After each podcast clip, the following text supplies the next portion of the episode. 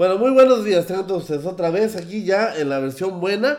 Este, Ulises luego presenta las noticias con café, porque si no, no son noticias. Hoy es lunes 23 de septiembre, hoy es lunes que ya huele a otoño, ya la, las, la mañana ya es más fresca, más rica, más deliciosa, más, más este, estos tonos ocres, cafezosos se empiezan a vislumbrar en el ambiente, o por lo menos es mi estado de ánimo, yo creo que es así. Ya andamos un poquito mejor de salud, bendito sea Dios.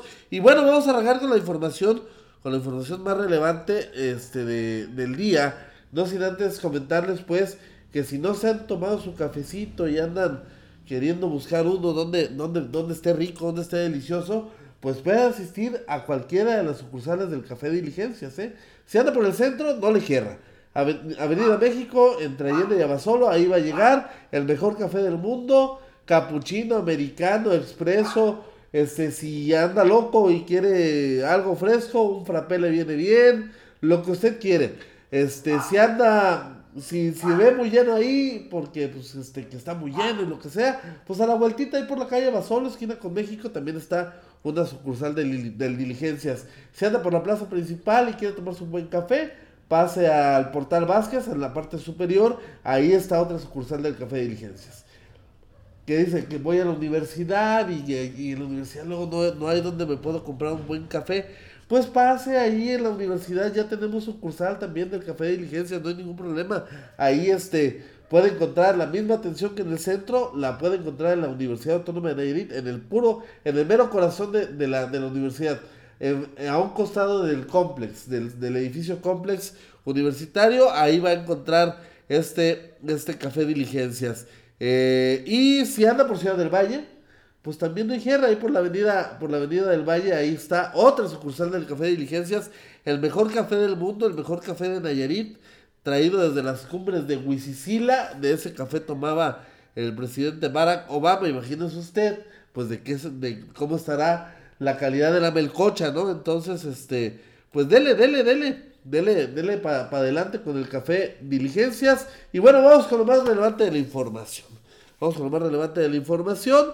Este, fíjense que el PAN tuvo su Congreso Nacional durante el sábado 21 de, de septiembre en la Ciudad de México. Este, se me volvieron loquitos un poquito los panistas. Anduvieron ahí ya, ya, ya, este reviviendo momias, reviviendo muertos. Y pues este, buen día, Pedro Peluche, buenos días, ¿cómo estás? Este, reviviendo muertos, desempolvando lo que estaba empolvado. Y quien había sido persona no grata porque los traicionó en el 2012, pues ya es otra vez amiguis. Y ya este, dice Vicente Fox que regresa a casa, que se siente muy bien. Y, regresa para junto con el PAN armar un frente nacional contra Andrés Manuel López Obrador. Le vamos a partir la madre a la cuarta transformación, eso dice este el buen Botas de Vicente Fox. Digo, para decir ocurrencias, pues nadie más que Vicente Fox. Yo, les, yo comentaba que este sección iba a ser muy divertido, no solamente por López Obrador, sino por la gente que está este, fungiendo como voceros este, de la oposición a, las formas de gobernar del, cabeza de cotonete. El expresidente Vicente Fox hizo un llamado a todas las fuerzas políticas de oposición y ciudadanas del país para conformar un frente nacional contra Andrés Manuel López Obrador y así lograr un triunfo como en el 2000. Digo, Fox está pensando en los amigos de Fox y Lino Corrod y toda la gente que anda con el peje, pues la quiere reclutar de vuelta. ¿ah? Dice que ya habló con todos, con el PRI, con el PAN, con el PUM, con el PEN, con todos, ya habló con el PRD, ya habló con con, con quien gusten y que van a cabildear la fórmula para quitar a, López, a Lopitos de, de, Palacio Nacional. Bueno, el primer descalabro de este llamado, de este frente que todavía no nace, ya lo recibió. Movimiento Ciudadano se deslindó del bloque, dice. Dice, y pregunta y pregunta bien, ¿con qué autoridad política y moral Vicente Fox convoca a un frente opositor? ¿Con qué seriedad se puede tomar a Vicente Fox convocando un frente opositor a López Obrador? López Obrador no es santo de mi devoción, pero no se trata porque me caiga mal, no se trata porque, eh, porque yo le voy a un partido y él le va a otro. no es santo de mi devoción porque no ha demostrado estar a la altura de, la, de la presidencia de la República. Pero eso es muy diferente a, por no estar a, favor o, o, no, o no creerle o que no sea santo mi devoción, a creerle al, loco de Vicente Fox. O sea, no manches, dijera, dijera la película, o sea, no manches, Frida, ¿cómo, cómo crees este Chente Fox después de los desfiguros de su sexenio del 2000, después de las lavadoras de dos patas, después de que los, los trabajos que ni los negros quieren hacer, después de su sumisión absoluta a Martita, a, Martita este, Sagún y sus hijos los Vibriesca, y después de una serie de corruptelas, ¿cómo se atreve Vicente Fox a llamar a un gran frente nacional oposición? Yo le doy la razón al movimiento ciudadano, con qué calidad política, con qué calidad moral, con qué...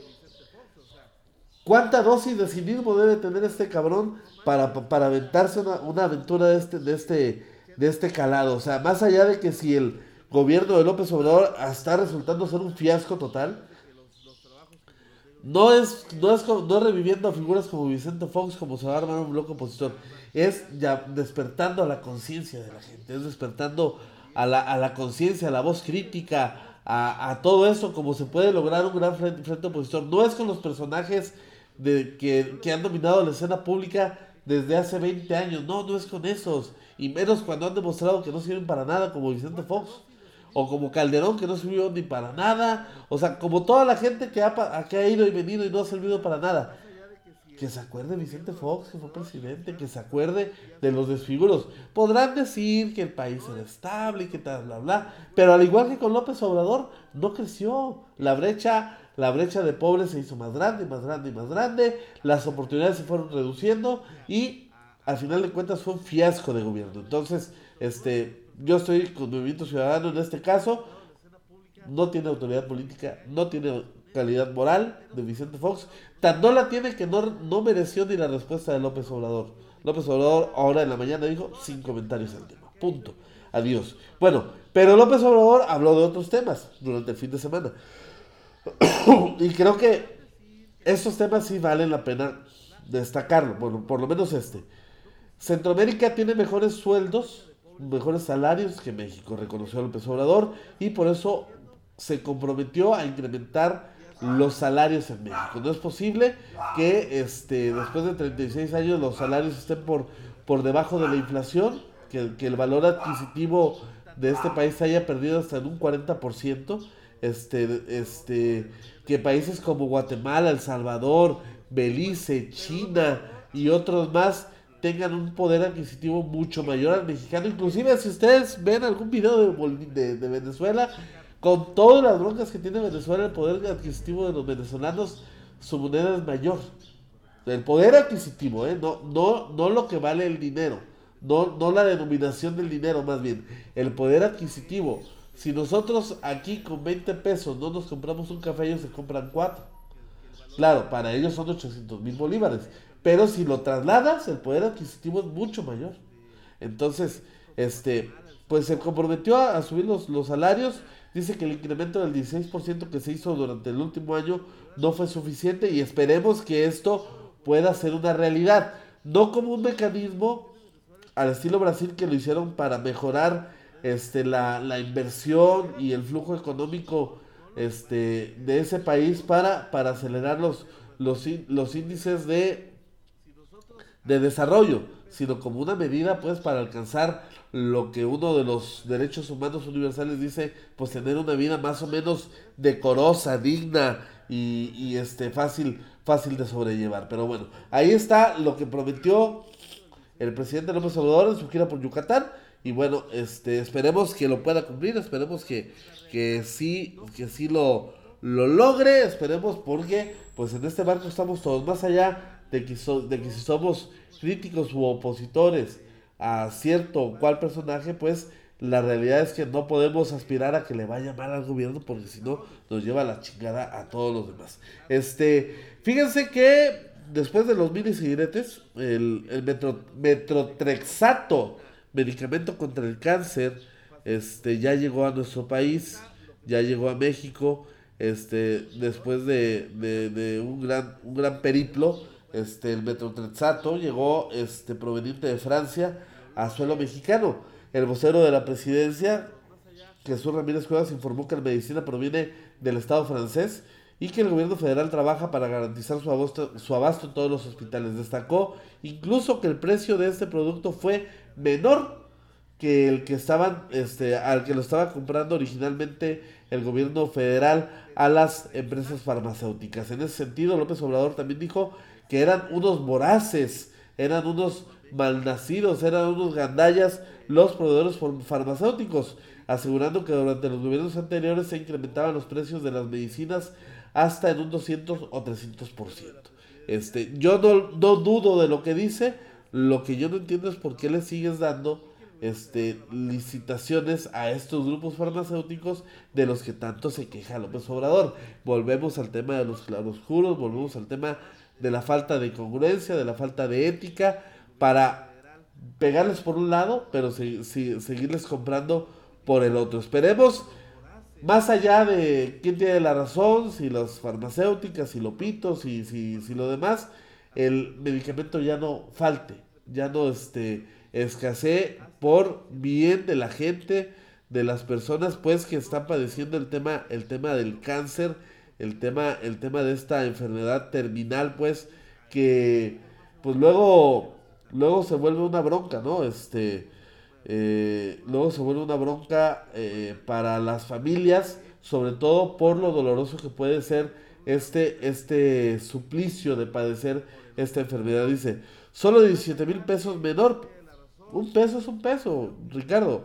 Este, pero sí, este, hay, hay una, hay una incongruencia muy grande, pues, en López Obrador cuando, pues, los ataca, los fustiga a los proveedores farmacéuticos, pero por otro lado le sigue dando contratos de, de para proveer medicamento a PISA y otras más, este, eh, empresas este, laboratorios, laboratorios de, de, medicamentos. Entonces, ahí hay que ver. También hay que ver qué pasa con, con, con Lomelí, con Carlos Lomelí, su, su este, lugarteniente jalisciense, pues que resultó ser más rata que la chingada y ahí está señalado por corrupción en temas de, de para proveer medicamento a la cuarta transformación. Ahí está el tema. Este, vamos a seguir con la información, perdón. Andamos un poco mejor, pero todavía con los resapios pues propios del padecimiento. Durante agosto se registraron 3.054 asesinatos dolosos en el país. En agosto se registró esa cantidad y este acompañados de feminicidios, la misma que en julio pasado, lo, lo que se considera el segundo más violento de lo que va del año. Según las cifras del secretario ejecutivo del Sistema Nacional de Seguridad Pública, los estados con más asesinatos son, échele, Guanajuato, Baja California, Jalisco, Chihuahua, Ciudad de México, Michoacán, donde acaban de matar a dos en, un bar en, en, Uruapan el sábado pasado, y Veracruz. Ahí está el tema. La, la violencia no para, la violencia no cesa. Y va más del año de López Obrador y no pasa nada con este tema. Y donde no pasa nada tampoco, ya se cumplieron cinco años del, del, de la desaparición de los 43 de Ayotzinapa, es precisamente en este tema. La Comisión Nacional de Derechos Humanos dijo que es necesario rediseñar la investigación en el caso Iguala. El presidente de la Comisión Nacional de Derechos Humanos, Luis Raúl González Pérez, aseguró que es necesario hacer un rediseño de la investigación del caso Iguala y no comenzar de cero. O sea, no es este borrón y cuenta nueva. Pidió al gobierno federal que la tortura deje de utilizarse como método común de investigación, al señalar que eso solo ocasiona que presuntos responsables salgan libres a la calle. A la fecha van la mitad de los implicados del caso Iguala que están libres, 71, 71 personas que han logrado la libertad precisamente por casos de tortura en, la investigación. En ese sentido, el que subió al tren del mame fue eh, Miguel Ángel Osorio Chong, quien fuera secretario, secretario de Gobernación de la presidencia de Enrique Peña Nieto, y pidió más esfuerzos para evitar la libertad de los presos por el caso Iguala, esto ante la liberación de la mitad de los detenidos el ex secretario de Gobernación Miguel Ángel Osorio Chong considera necesario hacer un esfuerzo para evitar que los que aún están presos abandonen la cárcel. Es como el tema de Fox, de Fox, perdón. ¿Con qué calidad moral, este Osorio? ¿Con qué calidad moral hablas de, este asunto? ¿Con qué calidad moral te subes al tren del mame? ¿Con qué calidad moral pides que se hagan más esfuerzos. Tú estuviste ahí, tú tuviste el tema, tuvieron cinco años para, para resolverlo, tuvieron este, todos los mecanismos para poder lograrlo y no lo hicieron. Entonces, shut up, shut up, shut up, shut up, Miguel Ángel no porque no te queda, no te va, dijera la canción. Entonces, este, esperemos que me perdonen los turistas, pero es cierto, o sea, ellos estuvieron en el ajo, ellos estuvieron todo el tema en sus manos y no lograron resolverlo. De que hay información que conocen y no la van a conocer, la hay. De que hay temas muy de fondo en el caso de los de Ayotzinapa, lo hay. El problema es que no lo dicen y se van a quedar con su verdad histórica hasta el final de sus días. Este, pero bueno, ahí el tema. Esperemos, sobre todo por los padres de familia de los 43, que rápido tengamos algún tipo de, de respuesta, algún tipo de luz en el, en el camino para poder este, saber a ciencia cierta qué pasó. y bueno, la unidad de inteligencia financiera de la Secretaría de Hacienda y Crédito Público, la que se ha convertido en, el, en la Santa Inquisición, en el, en los del Santo Oficio de la Cuarta Transformación, ya preparan denuncia contra el Consejo de Promoción Turística de México, este organismo que desapareció durante el primer año de gestión de la, del gobierno federal de López Obrador como parte de la política de austeridad federal, prepara una denuncia por presuntos desvíos este, eh, de recursos a cuentas propias y empresas, y empresas en el extranjero, así como detectar pagos superfluos este, durante su gestión como un organismo público descentralizado. Entonces, pues vamos a ver qué pasa con este tema, porque hay que recordar que personajes como Gloria Núñez se escandalizaron pues por la desaparición del, del, del, este, del Consejo de Promoción Turística de México este, por considerar que no era un tema bien llevado y sobre todo faltaba visión y sensibilidad en, el, en, el, en el aspecto turístico por parte de la cuarta transformación. También hay que decir, algo hay ahí de interés para, para el peje que, ya, que llevó a Santiago Nieto a su torquemada favorito para llevar a cabo este, una cacería de brujas. Dense cuenta que ha sido la unidad de inteligencia financiera de la Secretaría de Hacienda el que ha destapado o el que ha servido pues para amedrentar a los adversarios políticos del PG.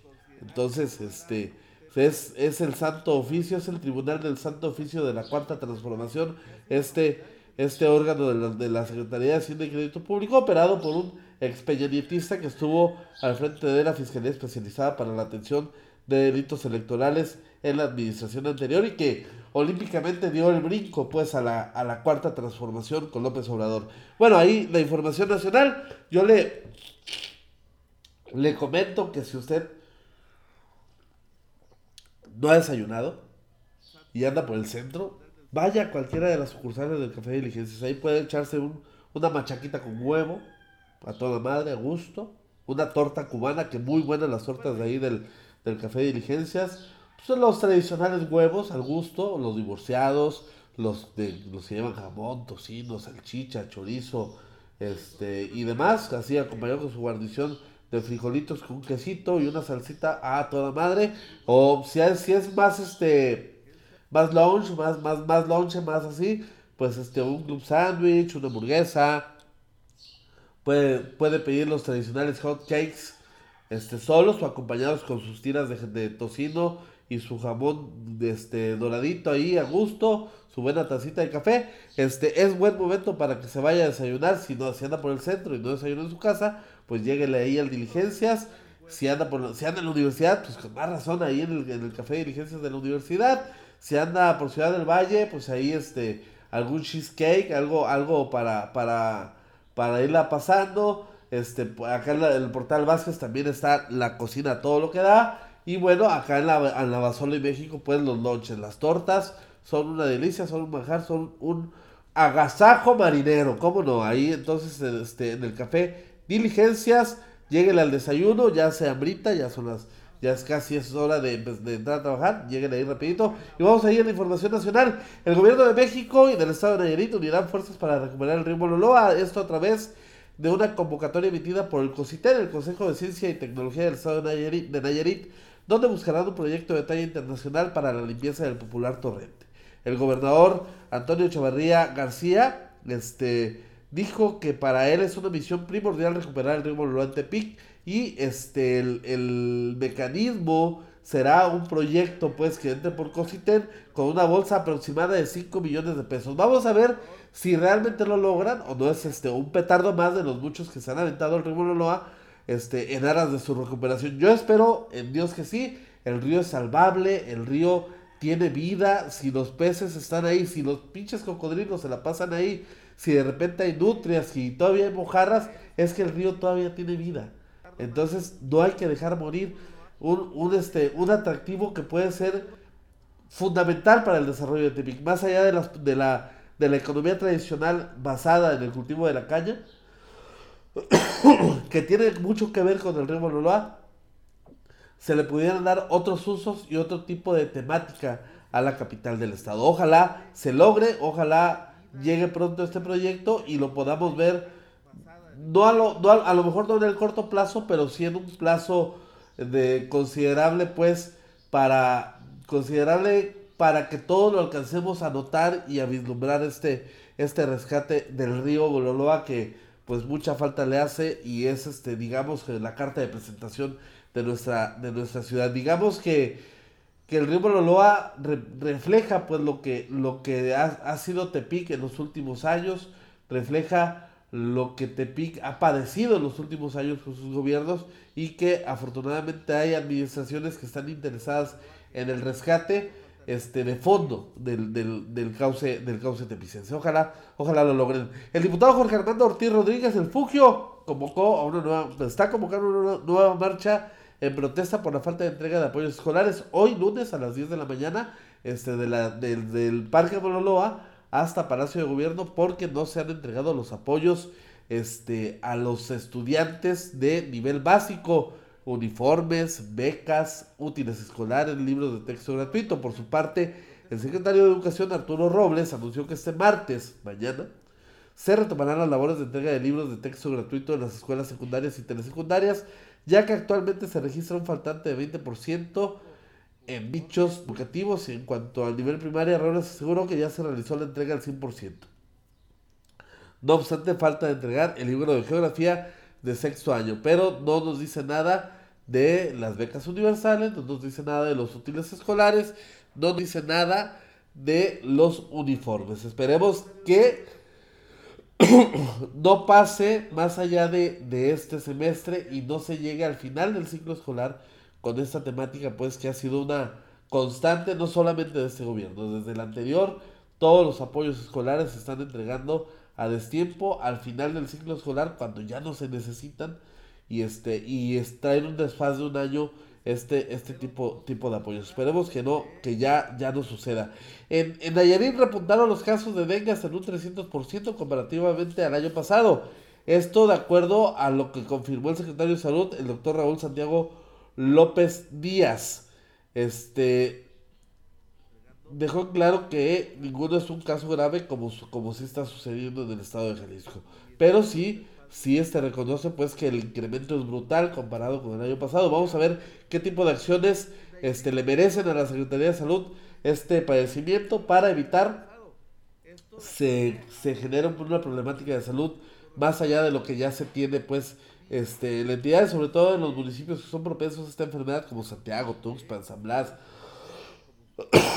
tal cual la Caponeta, el mismo Tepic, pues por, por sus, sus condiciones este, de, lluvia. Eh, esperemos que, que, pronto se llegue a una solución. La activista y consejera de Pro, de Pro Derechos Humanos en la entidad, Grecia Arias, eh, se dio a conocer que de acuerdo a datos dados a conocer por personas discapacitadas, aún prevalece la discriminación a personas de talla pequeña, a homosexuales, a gorditos, a flaquitos, a todas las personas que tienen una condición física especial, distinta a los de los demás, y que lamentó que en un gran porcentaje se les esté dando por, por, por, este, por personas con solvencia económica, con grado académico superior, con por profesionistas, y ya no es un tema de bullying entre iguales, entre clases populares, digamos, y la gente más pudiente, la gente que más tiene, la gente que más se prepara, la gente que tiene una posición este, laboral pre, pre, preponderante, es la que más este bullying la que más discrimina a todo este tipo de personas. Grave lo que sucede en Nayarit. Esperemos se pongan a trabajar en este tema. Y bueno, nos vamos a la miscelánea. Este, ya se tomó su café. Si no ha ido, si no ha ido, vaya. Ahí al café de diligencias. Pues para que se tome su, su americano tradicional o su expreso, su capuchino o del que usted quiera. Este, este sábado 21 de septiembre, el Batman, el hombre murciélago, festejó 80 años de haber visto la luz este, por primera vez en el número 27 de Detective Comics, este, esta creación de Bob Kane y Bill Finger este, se ha convertido en el superhéroe favorito de muchos, incluido mi, jefe, incluido mi papá, este, por lo cual, pues sí es trascendente para la, a nivel social, este, que este personaje cumpla 80 años. Entonces, eh, se hicieron muchas actividades, carreras, se proyectó la batiseñal, en varios edificios públicos y demás. Esperemos que Batman logre cumplir este 80 más y más de, en este preludio de que el 4 de octubre, que ya estamos a nada, se va a estrenar la película del, del Joker, eh, protagonizada por Joaquín Phoenix, y el cual pues ya ganó festivales tan importantes como el Festival de Venecia, de Venecia de, de cine, el cual este en los últimos años las películas ganadoras de este festival se han llevado la estatuilla, se han llevado el Oscar a mejor película. Vamos a ver si Joker, una película de superhéroes, pues logra, logra la hazaña de convertirse en la primera de ganar una estatuilla de tal, de tal calado. Y bueno, para irnos, les voy a contar esta historia. Fíjense, un niño en Aguascalientes, un niño de 13 años, fue sorprendido mientras intentaba sustraer útiles escolares de una tienda bodega ahorrera. Esto en la localidad de Rincón de Romos, en el estado de Aguascalientes. Al cuestionarle por qué había sustraído los plumones, el niño mencionaba que tenía algunas tareas que hacer y no contaba con el material suficiente, por lo que se le hizo fácil. Los policías que llegaron al lugar, que lo retuvieron, decidieron pagar el importe de los de los este de los de los útiles escolares, los 90 pesos para que pudiera llevárselos y además lo canalizaron a la Procuraduría de la Defensa del Menor. Aquí creo que debe ser muy el criterio que debe emplear la, la, la Procuraduría debe ser muy sensible porque este, el niño primero mintió al decir que vivía con una tía. Dijo, no, si digo, si digo, le van a hablar a mi papá, me va a pagar una chinga. Que a lo mejor sí se la merecía. ¿eh? Pero luego reconoció que vivía, que este, no quería avergonzar a su papá, que se encuentra, este, porque vive con él después de que se divorció de la mamá. Y el papá, o sea, el niño ya le había pedido los útiles al papá y el papá le había dicho que lo esperara al fin de semana para comprarlos porque no había dinero suficiente y era muy pronto como lo había pedido. Entonces, este, ante esta situación y la falta de los mismos, decidió sustraerlos. Son historias que luego nos llaman a la reflexión, son historias que luego nos, nos deben de poner a pensar y este y más allá de eso preguntarnos pues qué haría Batman, ¿no? este, pues ojalá se canalice este niño y ojalá se le, se le atienda bien, sobre todo porque pues digamos que son estos robos por necesidad y más una necesidad de superación que tiene el niño, más allá de pensar en venderlos, revenderlos y comprar otra cosa o por vagancia, él estaba pensando en hacer su tarea. Entonces, pues son, son historias que nos llevan a la reflexión y nos deben llevar a pensar si realmente funciona el modelo económico en el que estamos viviendo. Yo insisto mucho en el tema del sistema económico, pero bueno, este, vamos a ver si al final de los días este, el tiempo nos da la razón. Por lo pronto, yo soy Ulises Lugo y Ulises Lugo presentó las noticias con café, porque si no, no son noticias. Nos vemos mañana martes 24 de septiembre. Saludos, bye.